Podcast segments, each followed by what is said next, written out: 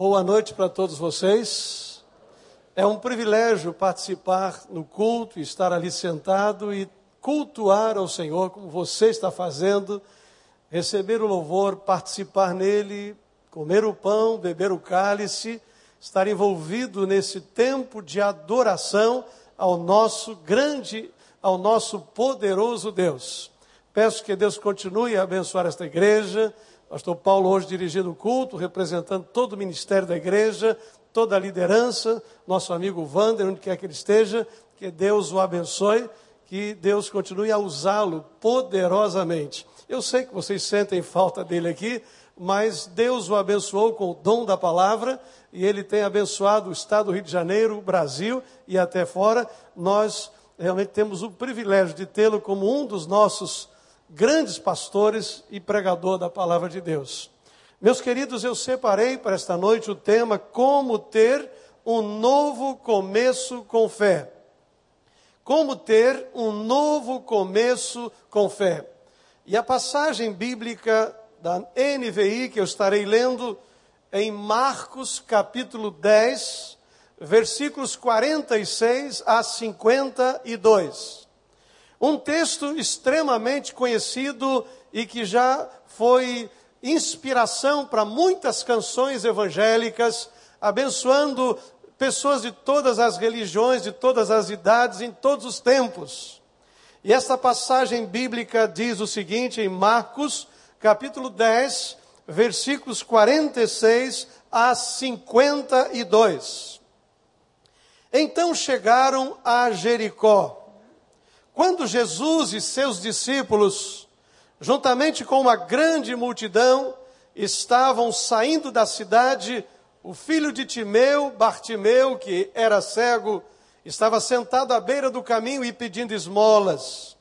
Quando ouviu que era Jesus Nazaré, começou a gritar: Jesus, filho de Davi, tem misericórdia de mim. Vamos dizer juntos esta frase, que é uma oração.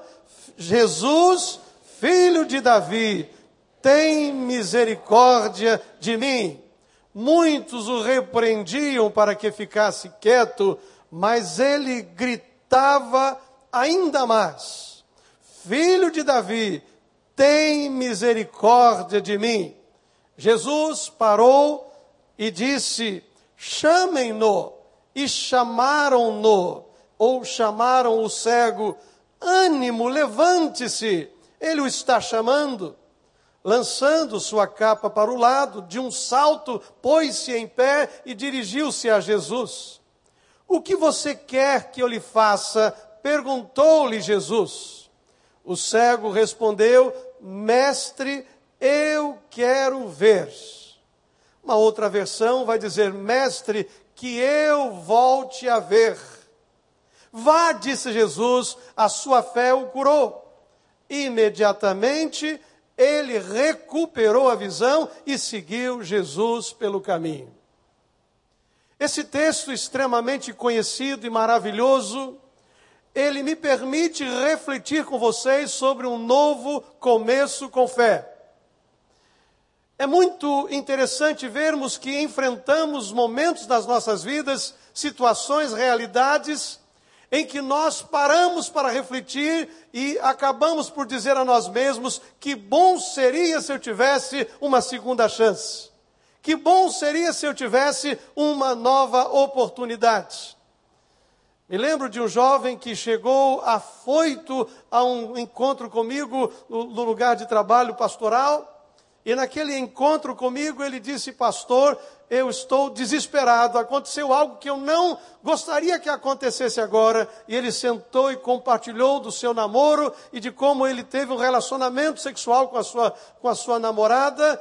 E ele é, teve a notícia da gravidez. Ele disse: Eu queria que tanto isso acontecesse, mas não nessa hora, não desse jeito, não nesse momento da nossa vida. Vamos ter que parar tudo que estamos fazendo ela vai ter que parar os estudos, eu vou ter que rever o meu planejamento financeiro, eu vou ter que rever a minha história, além da minha tristeza de ter que dizer isso aos meus pais e ela dizer isso aos seus pais.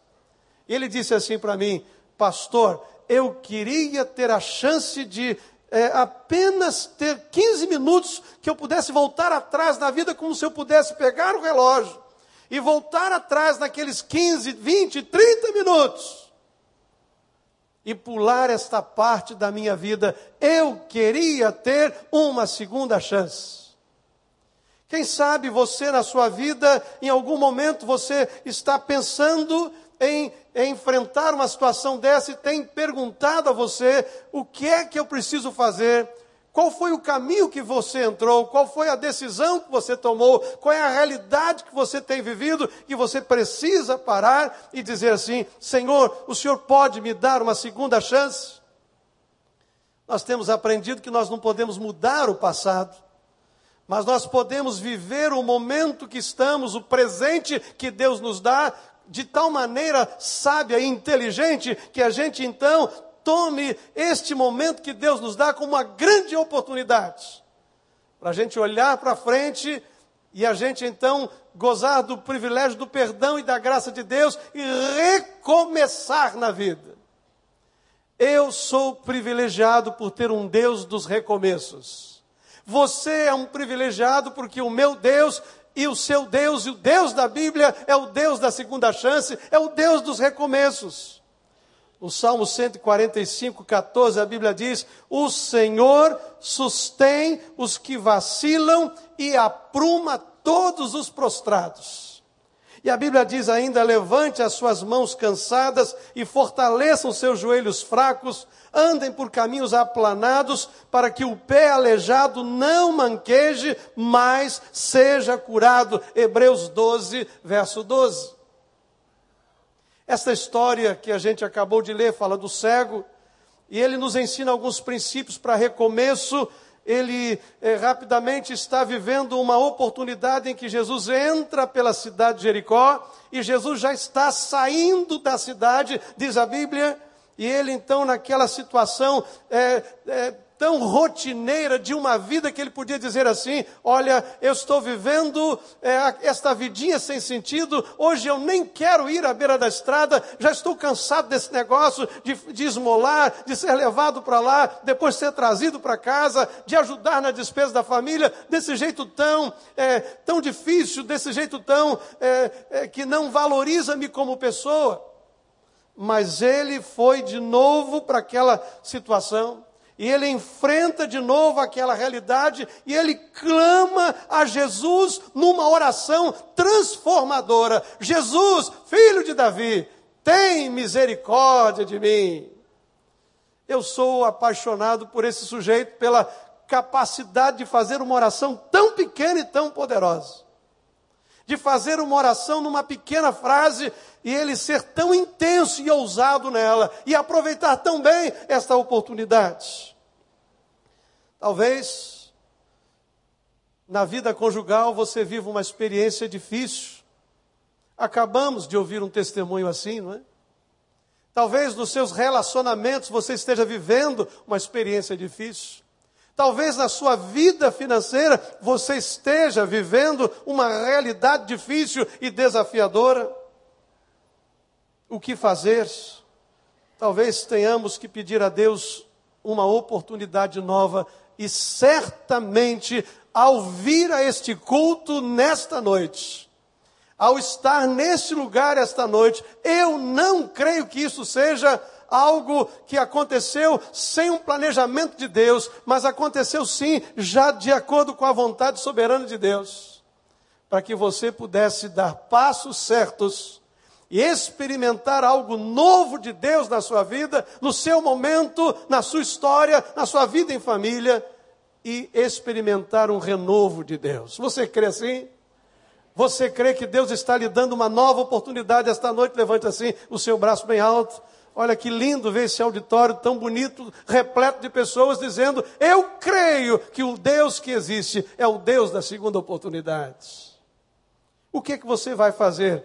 Sugestões a partir dessa história. Primeiro momento, primeira, primeira ação é agarrar o momento que você tem. Ou você pode usar a frase aproveitar bem a oportunidade que você está tendo. O cego talvez dissesse para ele, para ele mesmo, porque ele era cego, mas era muito inteligente.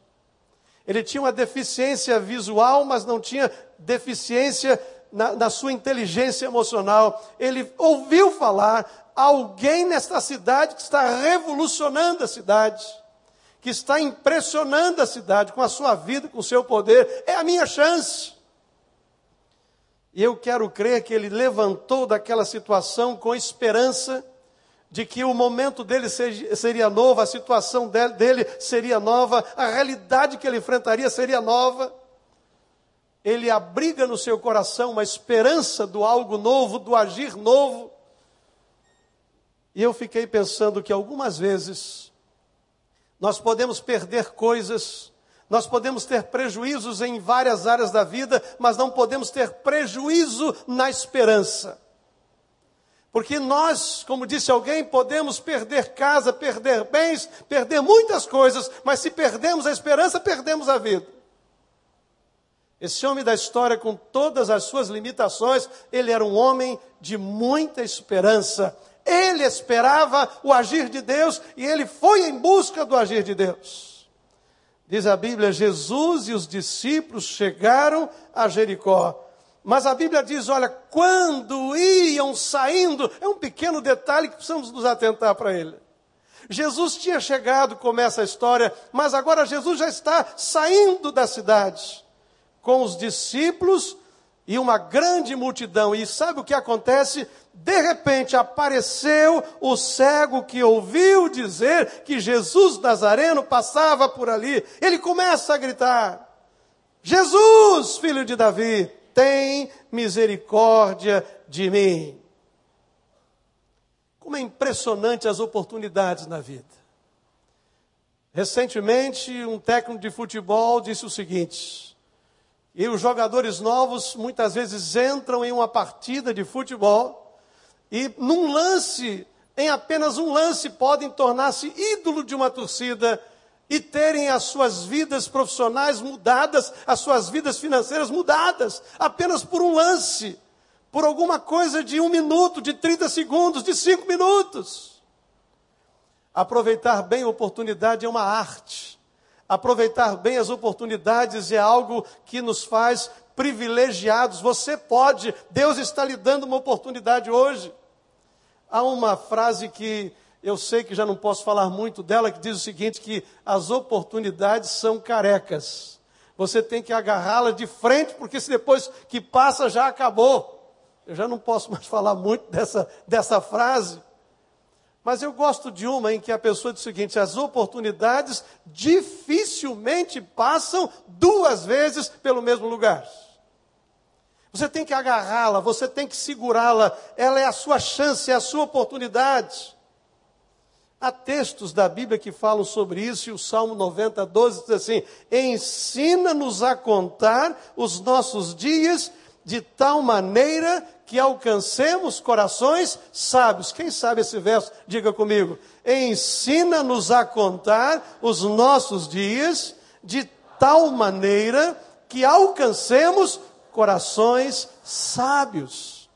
Isso quer dizer agarrar o momento, aproveitar a oportunidade. Ela está chegando, ela existe. O Senhor está nos dando. O homem da história sabia, é a minha chance. Algo novo vai acontecer. Eu vou hoje para o mesmo lugar, mas eu vou fazer algo diferente. Há uma chance de a minha vida ser mudada neste dia, nesta tarde talvez, ou nesta manhã, e para você nesta noite, nesse lugar. Em segundo lugar, qual seria a segunda atitude? Domine o seu medo. É impressionante que todos nós enfrentamos os medos da vida e alguém disse que coragem é avançar, é dar um passo à frente mesmo com medo. Recentemente, um pastor amigo, bem conhecido de vocês todos, numa preleção na nossa igreja, disse assim: eu não tenho medo de nada. Fez uma pausa e ficamos todos assim tão felizes e de repente ele disse: só de escuro. Só de escuro. Do que é que você tem medo? Todos, de alguma forma, em algum momento, temos medo. Mas o que me impressiona nessa história é que o homem da história não se deixou paralisar pelo medo, ao contrário, ele vence, ele grita, ele busca o que ele deseja, ele vence o medo.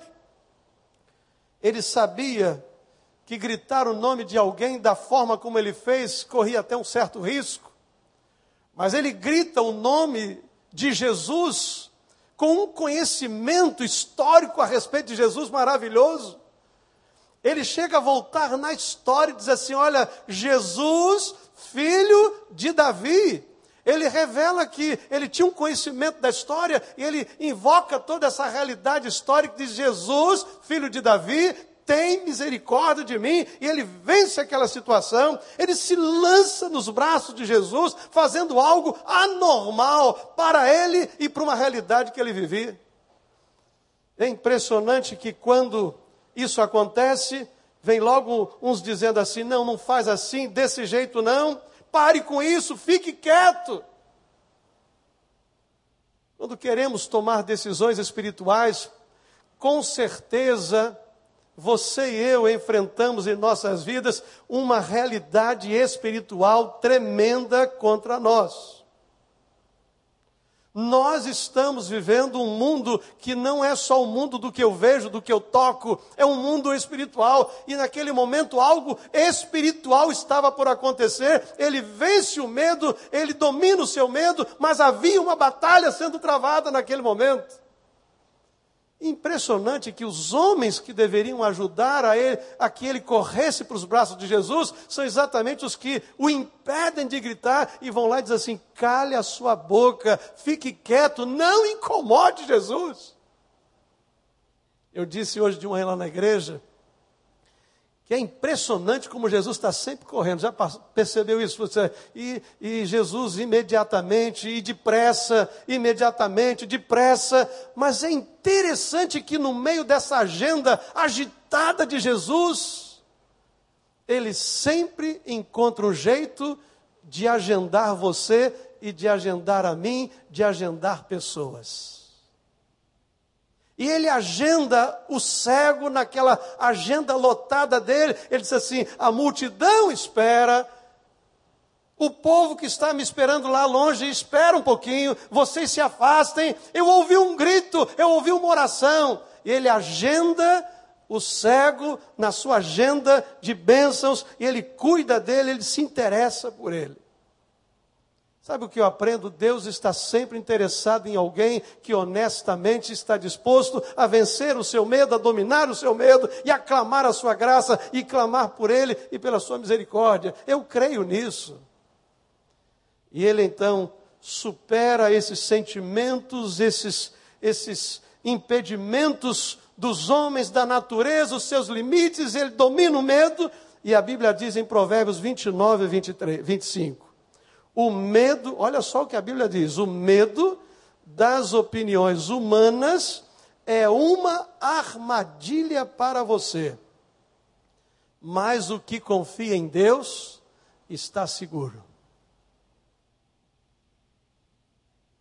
Meus queridos, muitas vezes nós vamos encontrar gente dizendo assim: esse negócio de religião é uma bobagem, esse negócio de Deus não existe. E aí você vai ter que decidir a quem você quer agradar, a quem você quer impressionar.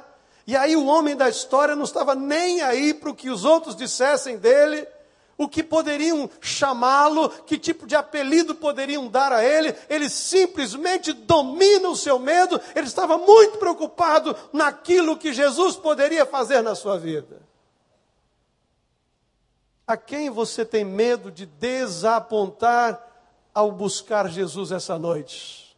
A quem você quer agradar ao buscar Jesus esta noite? A, ou de quem você espera o aplauso, a aprovação? Quem você deseja que diga assim, muito bem, você fez a coisa certa? O homem da história faz a coisa certa e ele vai na direção certa, ele domina o seu medo. Agora imagine um desafio que você esteja vivendo. Vamos dizer que seja financeiro. E aí a Bíblia diz assim: você primeiro tem que dar para depois esperar o milagre de Deus. Dá um medo na gente um negócio desse, não dá não? Mas a Bíblia diz que primeiro você vai fazer a sua oferta, depois você vai esperar o agir de Deus. Você então, diz a Bíblia, primeiro vai perdoar, olha a área relacional, depois que você perdoa, você então é perdoado, porque da maneira como você perdoa, você também será perdoado. E a Bíblia diz, na área espiritual, se você crer primeiro, você depois verá a glória de Deus. A Bíblia diz: se creres, verás a glória de Deus. Vamos dizer juntos? Se creres, verás a glória de Deus. Vamos colocar isso numa palavra mais pessoal. Se crermos, vamos juntos? Se crermos, veremos a glória de Deus. E o homem vence o medo, e ele crê, e ele então, com coragem, ele parte para experimentar o agir de Deus, o começo dele, o recomeço dele, porque eu creio que ele já tiver até visão. Ele disse: Eu quero voltar a ver, eu quero voltar a enxergar. Mas em terceiro lugar, a Bíblia diz que além dele agarrar o momento, aproveitar a oportunidade, que além de dominar o seu medo, ele faz algo que é muito difícil ele faz um anúncio claro da sua fé no poder de Jesus. Ele anuncia a fé antes que o milagre acontecesse. A Bíblia diz que Jesus chega para ele e diz assim: O que é que você espera que eu faça por você? Você imagina que Jesus tivesse chegado perto do, daquele cego Bartimeu e, e tivesse falado assim, bem no ouvido, só para ele ouvir? Eu não penso que isso aconteceu. Eu acho que Jesus olhou para ele e aquele ambiente, diz a Bíblia que a multidão cercava Jesus, e naquela situação toda, Jesus olhou bem para ele na frente de todo mundo e disse assim: O que é que você espera que eu faça por você nesse ambiente todo? Ele disse: Jesus, dá para eu falar só para o Senhor? Porque vai que não aconteça. Dá para eu ficar assim, no cantinho, olha, eu e o Senhor. Não, ele nem se preocupa com quem está ouvindo, ele não se preocupa com o som que vem de fora. Talvez naquele momento houvesse um silêncio total naquele ambiente, esperando aquilo que aquele homem iria dizer. E a Bíblia diz: Mestre, eu quero voltar a viver, a, a ver, eu quero voltar a enxergar ele declara a sua fé, ele anuncia o que ele espera de Deus. A Bíblia revela o Senhor Jesus agindo. E aí eu queria desafiar você nesta noite, que você pudesse ter coragem de dizer para Jesus, de dizer para Deus aquilo que Ele espera que você, aquilo que você espera que Ele faça e realize na sua vida. Aquilo que você entende que Deus pode fazer antes que aconteça. Há uma história de alguns anos da minha vida, eu era adolescente. Eu tinha uma avó que era muito crente e temente a Deus mesmo, uma mulher que se converteu depois de bastante idade. E ela, morando a gente na cidade de Petrópolis, um dia, passando num determinado lugar, ela bateu lá no chão e, e quebrou a sua canela, bem a canela. Aquela canelinha magrinha da vovó. E ela achava que quem fizer aquilo com ela foi o demônio, foi o diabo. Ela era uma pessoa muito espiritual e ela passava em frente a um centro espírita. Quando isso aconteceu, ela disse assim: O diabo quebrou minha perna, mas Deus vai me fazer andar de novo. Era a maneira como ela via aquela situação e eu, quem sou eu para discordar dela?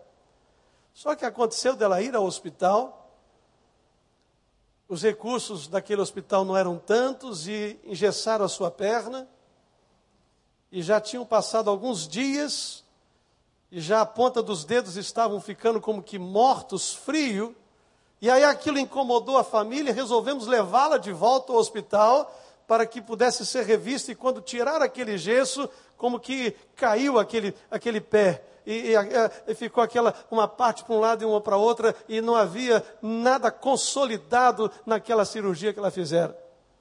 Mas ela dizia: O Senhor vai me fazer andar de novo com as minhas próprias pernas. E nós morávamos num lugar alto em Petrópolis, que era a rua Pedro Ovo. Eu vou andar e vou subir essa rua de novo. Eu vou carregar a minha bolsa com compras. Eu vou chegar em casa. Eu vou, não vou precisar de ajuda para fazer. E a gente dizia assim, mas vovó também não exagera, né? Eu acho que a senhora está querendo demais, mas tudo bem, vamos esperar que a senhora está crendo, quem sabe Deus vai fazer, mas já havia aquele temor no coração da gente. E mesmo depois de todo esse tempo, fizeram a cirurgia, juntaram ali os ossos e ela colocou de novo o gesso. E depois de algum tempo, eu me lembro de um dia com o sol quente, quando eu estava vendo vovó subindo aquela rua íngreme, carregando aquela bolsinha de compra, e eu disse: Glórias a Deus! Mas eu não teria tido a coragem que ela teve. Ela anunciou a sua fé. Meus queridos, eu percebo que a nossa fé tem que deixar de ser intelectual. A nossa fé precisa ter mãos, pés, cheiro. A nossa fé precisa coexistir nesse mundo da gente e a gente precisa começar a exercitar a fé, verbalizar a fé, fazer com que a nossa fé operacione coisas das nossas vidas, mas isso eu sei que foge um pouquinho da intelectualidade. O homem da história nem está aí o que está em volta dele. E ele se coloca nos braços do Senhor Jesus e diz assim: Olha, se o senhor quer saber mesmo o que, que eu quero, eu quero voltar a enxergar, eu quero ver de novo, e aí está nas mãos do Senhor, eu creio. E sabe o que eu aprendo? Que não há nada que alegra mais o coração de Deus do que quando um dos seus filhos exercita uma fé. Não é assim que a Bíblia diz? E quando nós cremos, nós alegramos o coração de Deus, porque sem fé é impossível agradar a Deus. Vamos dizer essa frase juntos? Sem fé é impossível agradar a Deus. Eu descobri mais algumas coisas quase 30 anos de pastorado, a gente vai descobrindo algumas coisas. Sabe o que eu descobri? Que a fé, ela é sempre contraditória com o racional. Eu, na verdade, quando comecei a crer sobre isso, eu achava que a fé eventualmente não era racional. Mas aí eu fui lendo os, os, exercícios de fé na Bíblia, eu fui descobrindo que a fé, ela é algo que vai além da razão, ela é extraordinária. E aí eu fico olhando para a Bíblia e a Bíblia só me diz que isso é verdade, porque está lá Moisés com uma varinha nas mãos, uma multidão às, às, às suas costas. E ele diz: Deus, o que, que eu faço agora aqui? Porque na minha frente tem um mar. Eu não sei o que, que eu faço, o exército está chegando, a multidão está atrás de mim, eu só tenho uma varinha nas mãos, o que, que eu faço? E o que é que Deus diz para Moisés? Moisés, porque clamas a mim. Você está orando na hora errada, você tem que praticar a sua fé, põe a sua fé em ação. E a Bíblia diz que o Senhor disse: pegue a sua varinha, toque no mar e você vai ver o que eu faço. E quando ele toca no mar, o mar se abre em dois e o povo passa e Deus abençoa. Eu olho para a Bíblia e fico vendo que havia um menino com alguns pães e peixes apenas alguns pães e peixes. E uma multidão de três mil ou de cinco mil, segundo algumas contas, ou até mais do que isso, que estava faminta e estavam longe de casa e precisavam voltar com fome. E o Senhor Jesus diz assim aos seus discípulos: Dá-lhes voz de comer. E o que acham é um menino com uma merendinha, com pães e peixes. Isso é milagre é o exercício da fé. E a fé leva-nos para esse mundo espiritual maravilhoso, extraordinário. O homem dessa história creu naquilo que Jesus podia fazer de maneira extraordinária, de maneira excepcional. E a gente ainda lê essa história hoje e a gente fica impactado por aquilo que Deus fez. Agarre o momento. Agarre o momento domine o seu medo, mas declare a sua fé. Diga, Senhor Jesus, eu sei que o Senhor pode me abençoar hoje. Talvez o que você precisa colocar diante de Deus é a sua vida espiritual. Você entrou por um caminho que você está arrependido e você precisa de um recomeço. Talvez é algo na área financeira e você precisa do toque de Deus. Experimente o novo de Deus. Diga a Ele o que você quer que Ele faça. A gente tem aprendido uma frase que diz o seguinte: quem pode mais, pode menos. Conhece essa frase? Já ouviram essa frase aí? Quem pode mais, pode menos, não é isso? Você crê que Jesus é capaz de perdoar os seus pecados e escrever o seu nome no livro da vida e dar a você a salvação? Quantos creem? Levante um dos braços assim. Olha, isso é algo excepcionalíssimo.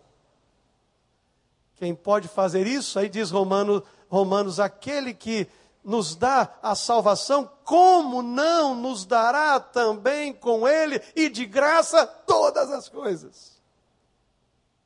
A Bíblia diz que além de perdoar os nossos pecados, que é algo que ninguém pode fazer por si mesmo, ninguém pode fazer por você, religião nenhuma pode fazer por você, só Ele pode fazer. Ele está dizendo para mim e para você: se eu posso perdoar os seus pecados, escrever o seu nome no meu livro da vida, dar a você a garantia da vida eterna, eu posso abrir portas que você não abriu. Eu posso mudar a sua história. Eu posso restaurar o seu casamento. Eu posso redirecionar a sua vida. Eu creio. Você crê? Diga amém. Mas mais um passo e vamos avançar. O quarto passo é muito simples e lindo. Receba a graça de Deus. Receba a graça de Deus. Vá, disse Jesus. A sua fé o curou, diz o texto. Imediatamente ele recuperou a visão, significa que ele já tinha tido visão em algum tempo da história, ele recuperou a visão e seguiu Jesus pelo caminho. Meus queridos, aceitar a graça é tudo. Eu não mereço nada de Deus, você não merece nada de Deus. Na verdade, o que aquele homem tinha para oferecer a Jesus em troca de um milagre era nada. O que um cego poderia colocar diante de Deus para barganhar era nada. Não tinha uma religiosidade não tinha ofertas vultuosas para colocar aos pés de Jesus, mas ele tinha apenas um coração aberto e uma vida aberta para que a graça de Deus jorrasse na sua vida e ele fosse o alvo imediato e extraordinário da graça de Deus. Eu estou feliz porque você veio aqui esta noite. Isso quer dizer que você crê no recomeço, está aberto para o recomeço, e você está aberto para a graça de Deus, para entender esse negócio que é a graça de Deus na sua vida. E a Bíblia diz em João 1,16: Todos recebemos da plenitude graça sobre graça. Dá para você repetir comigo? Todos recebemos da plenitude graça sobre graça. E eu gosto de Filipenses 4,13, eu quero crer que você gosta também, porque a Bíblia diz: posso todas as coisas naquele que me fortalece. É graça de Deus. Sabe o que a Bíblia está dizendo? Que você só é alguma coisa pela graça de Deus, eu só faço e sou alguém pela graça de Deus, e como diz Paulo, eu sou o que sou pela graça de Deus. Há uma história de um pai que pediu ao seu filho, lá no seu sítio, dizendo assim: Meu filho, vem cá. Dá para você derrubar aquela árvore que está ali? Aí o menino foi e tentou empurrar aquela árvore, fez muita força e não conseguiu nada. Aí ele foi, resolveu buscar um recurso como se fosse uma alavanca e começou a fazer forças para que aquela árvore fosse derrubada e ele não conseguiu nada. Ele resolveu então amarrar uma corda e fez todo o esforço possível, usou alguns recursos e também não conseguiu nada e voltou e disse: Pai, não consegui. E o pai então lhe perguntou: Você fez tudo o que você podia para que a árvore fosse arrancada e derrubada? Ele disse: Sim, eu fiz. Eu disse: Não, você não fez. Porque o papai estava aqui esperando você. Esperando que você viesse aqui e dissesse assim: Papai, me ajuda a fazer o que o senhor me pediu a fazer. Sabe, algumas vezes na nossa vida a gente vai tentando do jeito da gente, a gente faz um esforço, a gente faz mais um, e a gente busca de um jeito, busca de outro, se esforça do outro, e quando a coisa não funciona, aí a gente lembra assim: ah, tem oração, vamos orar. E aí, Deus que é misericordioso e gracioso, diz assim: Eu vou lhe abençoar porque é graça. E Deus então estende a graça dele para nós, e ele então nos alcança, nos envolve, nos abençoa, porque ele é maravilhoso. E a Bíblia então, isto porque a fé é a chave, Romanos 4, verso 16. A promessa de Deus nos, dá, nos é dada como um presente gratuito. Portanto, a promessa vem pela fé. Gravem bem esta, essas frases que eu escrevi. Não tente barganhar com Deus, apenas receba a graça de Deus. Não tente convencer a Deus, apenas creia em Deus. Não tente manipular a Deus, apenas aceite o agir maravilhoso e gracioso de Deus na sua vida. Para terminar, o homem da história agarra o momento, o homem da história domina o seu medo, este homem da história, ele expressa a sua fé. O homem dessa história é alcançado pela graça de Deus, mas ele não guarda isso para ele. Diz a Bíblia que ele dá o próximo passo. Ele não só é alcançado pela bênção de Deus, mas ele se deixa impactar pelo Deus das bênçãos e ele caminha com Jesus e ele segue a Jesus. A Bíblia diz: Bartimeu começou a ver, ou noutra versão, voltou a enxergar e imediatamente seguiu Jesus pelo caminho. A ideia é de que depois de sermos abençoados por Deus, a gente vai continuar uma caminhada por, com Deus e a gente vai poder errar outras vezes porque nós somos seres humanos, mas a graça de Deus vai nos alcançar de novo e nós vamos ter novas chances, novas oportunidades e vamos caminhar de novo. O que eu vejo é que em toda essa história, o Deus que eu creio, o Deus que está presente aqui hoje, o Deus da Bíblia revelada em Jesus, é o Deus dos recomeços. Eu tenho visto pastores recomeçarem suas vidas. Eu tenho visto adolescentes recomeçarem suas vidas. Eu tenho visto homens e mulheres recomeçarem suas vidas, famílias recomeçarem as suas caminhadas, e a gente viu essa história hoje ao vivo e a cores aqui. Me lembro quando eu pastoreava em São João de Meriti, e fui pastor lá por 20 anos eu resolvi fazer uma programação especial e estava procurando alguém que pudesse dar um testemunho de transformação de vidas. E aí me recomendaram um homem que era o pastor Paulo. Pastor Paulo, residente em Belo Horizonte.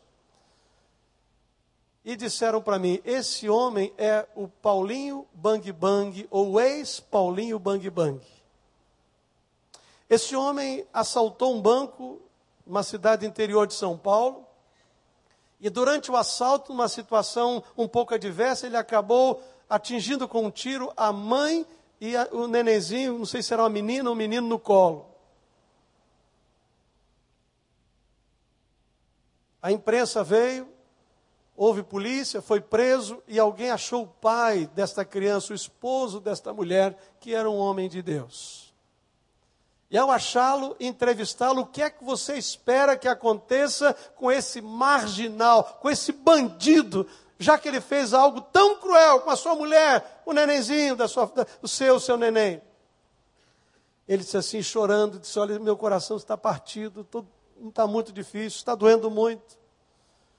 Mas eu quero dar a este homem uma segunda chance, uma segunda oportunidade. Eu não sei se você aguentaria um negócio desse.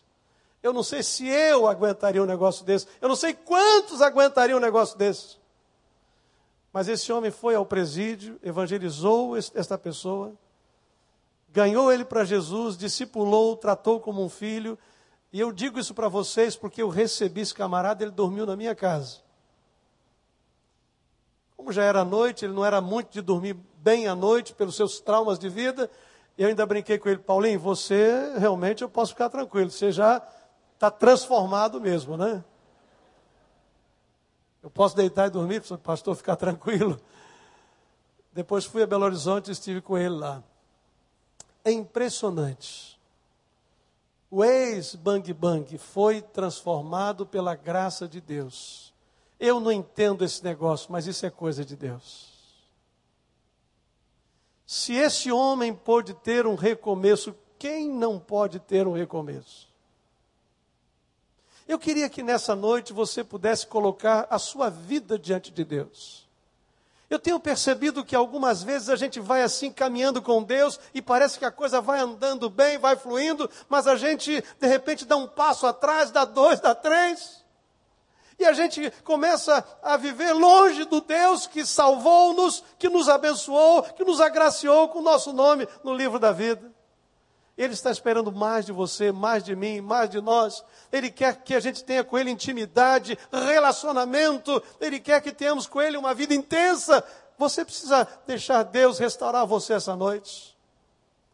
Mas talvez é o seu casamento e você vai começar a restaurar a sua família, porque você vai entregar o seu coração primeiro a Deus. E aí, a partir da sua vida, o seu lar vai ser transformado, a sua família vai ser abençoada. Mas você precisa realmente dar a, a Deus essa oportunidade de agir e você experimentar o novo de Deus, o recomeço de Deus.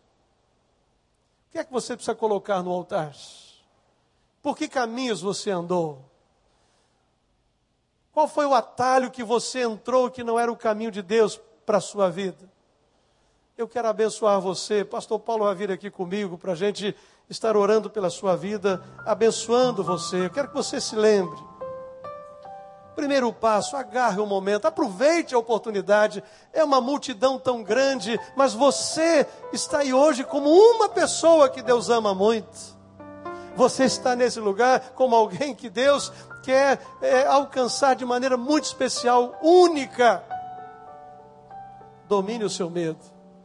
Não deixe as vozes vir ao seu, à sua mente agora dizer assim: não faça isso não tome essa decisão, não se envolva dessa forma. Não, vença o seu medo, tenha coragem, dê passos corajosos na direção de Jesus. Anuncie a sua fé, diga a Deus: olha, o que o Senhor tem para fazer na minha vida é algo que só o Senhor pode fazer. Olha, a transformação que eu preciso experimentar vai ser só o poder do Senhor. O novo na minha vida vai ser só pelo teu poder, pela tua graça. E aí você vai se abrir porque você sabe que não merece. Eu sei que não mereço. Eu não sou menos pecador do que o, o ex-bandido Paulinho Bang Bang, não. Eu sou tão pecador quanto ele. E você também. Todos pecamos. E aí você vai se abrir para a graça de Deus e vai dizer: Deus, eu quero seguir com o Senhor em todos os lugares, lá no fundo, aqui no meio, aqui na frente, lá atrás. Feche os seus olhos, curve a sua cabeça. Não há casos perdidos para Deus.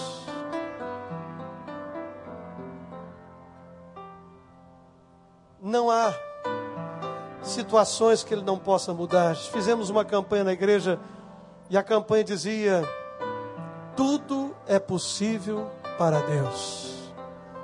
Tudo é possível para Deus. Eu queria que nessa noite, ao você ter ouvido essa palavra, você pudesse dizer assim: Pastor, eu me entrego a Jesus como meu Salvador. Talvez você estivesse dizendo assim: Pastor, eu preciso me reconciliar com o Senhor.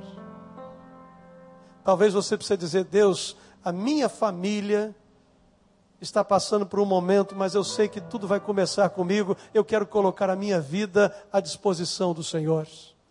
Deus, eu tomei decisões erradas, mas eu quero acertar, Deus. Eu quero declarar a minha fé, eu quero anunciar a minha fé. Eu queria orar por você, pela sua família, orar pela sua vida financeira, mas sobretudo pelo seu momento de Deus, pela sua volta para Deus, pela sua reconciliação com Deus. Quantas vezes, como crentes, nós deixamos a nossa vida cristã ficar embaçada, ficar anêmica, indiferente? É a hora de dizer: Deus, refaça o meu compromisso com o Senhor essa noite eu me coloco, eu me entrego, eu me rendo. Lá no seu lugar, você tem uma dessas decisões a tomar: reconciliar-se com Jesus, entregar para Deus, colocar a sua família, colocar algo no altar de Deus. Levante o seu braço bem alto onde você estiver, aonde você estiver, e nós vamos orar por você. Deus abençoe, Deus abençoe, Deus abençoe, Deus abençoe, Deus abençoe, Deus abençoe, Deus abençoe. Aqui na frente, Deus abençoe, Deus abençoe. Aqui desse lado, Deus abençoe. Muito bem, Deus abençoe. Mais alguém? Lá, Deus abençoe, Deus abençoe. Lá atrás, Deus abençoe, Deus abençoe, Deus abençoe, Deus abençoe. Muitas vidas. Vamos ficar em pé todos nós. Eu vou pedir os pastores aqui da igreja. Estou vendo o Franco ali de joelhos. Eu queria que ele viesse aqui em oração.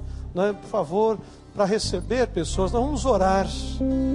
Nós vamos orar a Deus, colocando a sua vida, colocando esse seu momento, esse seu desejo, essa sua necessidade de recomeçar no altar do Senhor.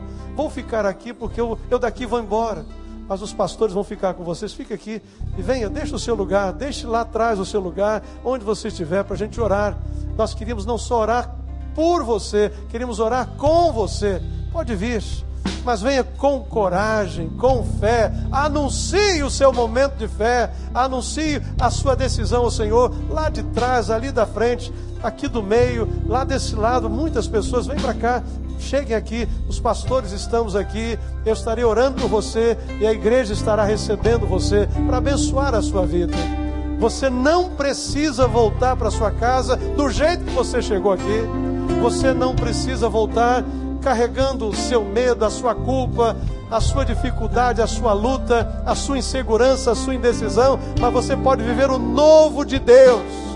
O novo de Deus. Nós vamos cantando, ouvindo a música enquanto você chega. E você colocará a sua vida no altar do Senhor. De quantos lugares?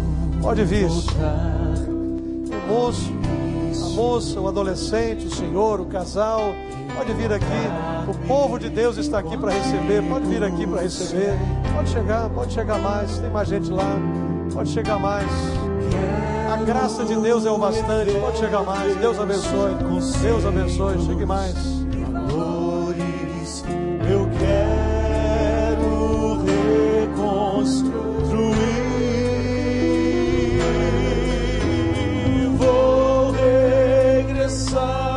Abençoe, Deus abençoe. Deus abençoe. Pode chegar mais para cá, chega mais para cá, por favor. Pode deixar o seu lugar e vir. Eu sei que agora você fica pensando, mas será que esse negócio funciona mesmo? E eu vou dizer para você, o poder de Deus funciona, a graça de Deus funciona, o agir de Deus é extraordinário, maravilhoso. Se arrisque nos braços de Jesus. Quem sabe é a reconciliação com Deus, é um acerto do seu caminhar com Jesus. Eis o seu lugar, venha, vamos colocar tudo no altar. Aonde você estiver, pode vir.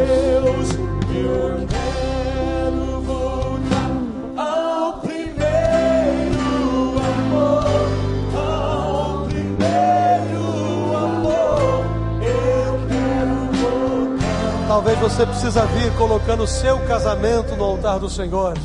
É um momento em que você sabe que depende da sua entrega, da sua colocação no altar do Senhor. Venha colocar a sua família, venha colocar o seu lar diante do Senhor. Venha depressa, não deixe para depois. É a hora de clamar. Talvez você tenha buscado de várias maneiras, em vários caminhos, mas você sabe que é o Senhor que vai fazer a obra, que vai fazer a diferença. Então deixe o seu lugar e venha.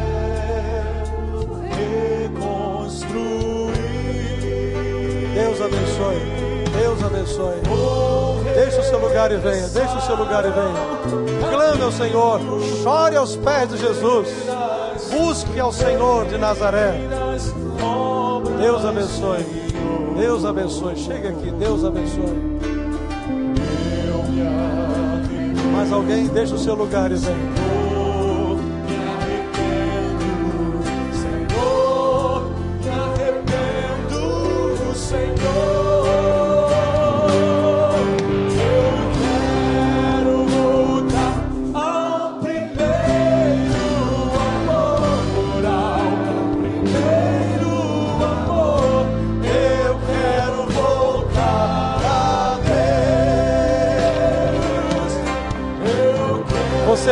Alegria da vida cristã. Você está achando esse negócio de louvor chato, de culto? Venha, volte, clame ao Senhor, diz: renove a minha fé, Senhor. Renove a minha alegria de seguir-te. Venha restaurar-se espiritualmente diante do Senhor. Momentos preciosos, muitas vidas valiosíssimas para Deus aqui no altar. Mas você não pode viver uma vida cristã pálida, uma vida cristã indiferente, uma vida cristã anêmica. O seu testemunho tem que ser recolocado no lugar e você precisa da graça de Deus. Então venha. Nós vamos cantar só mais uma vez essa, esse louvor e vamos lhe dar a chance de você pedir a Deus: olha, Deus, a minha vida com o Senhor não tem sido aquela intensidade que deveria ser. O meu testemunho não tem sido o testemunho que eu deveria dar. Eu preciso da tua graça. Eu preciso rever alguns comportamentos. Eu preciso rever algo na minha vida. Venha, deixa o seu lugar. Mas venha depressa para nós orarmos por você. Nós estarmos juntos nesse momento. Glória a Deus. Mais alguém, deixa o seu lugar para a gente orar juntos. Aonde você estiver, desse lado, aqui do meio, lá de trás. Glória a Deus. Venha, pode vir. Deus abençoe. Mais alguém, deixa o seu lugar. Venha. Restaure a sua fé no Senhor. Glória a Deus, glória a Deus. Deus abençoe. Mais alguém? Chega aqui para nós orarmos.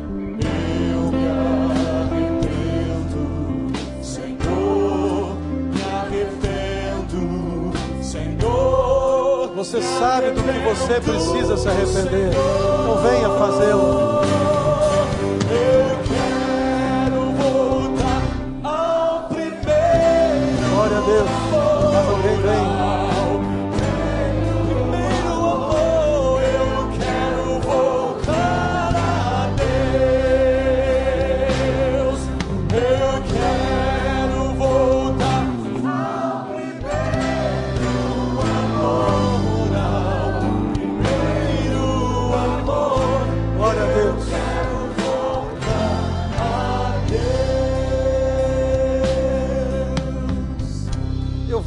Ajoelhar aqui. Se alguém quiser fazê-lo aqui na frente, fique à vontade.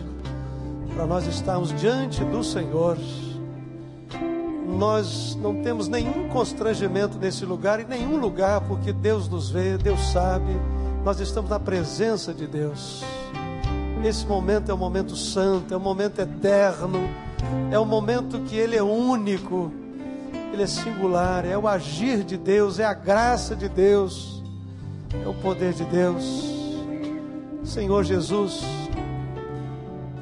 Tu tens abençoado esta igreja. Eu te peço, continue pondo tuas mãos sobre ela, Senhor.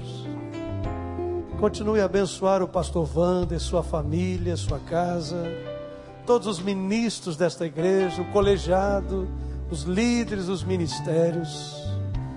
Mas obrigado, Jesus, porque esta noite Tu descortina na vida de muitas pessoas um recomeço com fé. Ó oh Deus, louvado seja o teu santo nome.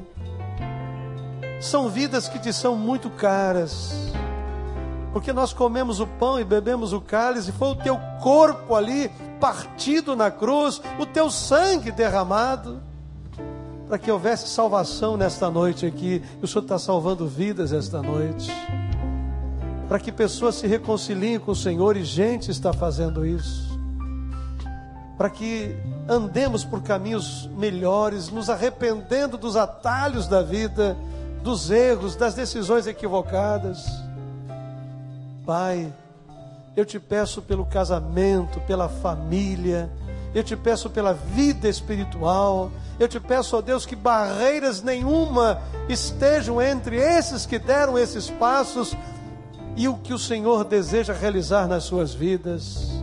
O Senhor remova os obstáculos, as vozes estranhas, dizendo: se cale, não acredite nisso, que estas vozes fiquem para trás. E que teu agir poderoso, transformador, gracioso, alcance estas vidas estes corações, estas mentes, estas famílias, estes lares, de maneira plena, de maneira perfeita, de maneira transformadora nesta noite. Nós já te damos toda a honra, toda a glória e todo o louvor, porque sabemos que esse é o momento do Senhor e é fruto da graça, do poder, do amor maravilhosos do Senhor. Oramos em nome de Jesus. Em nome de Jesus. E o povo de Deus disse: Amém. Você pode dar um glória a Deus? Deus abençoe. Deus abençoe vocês.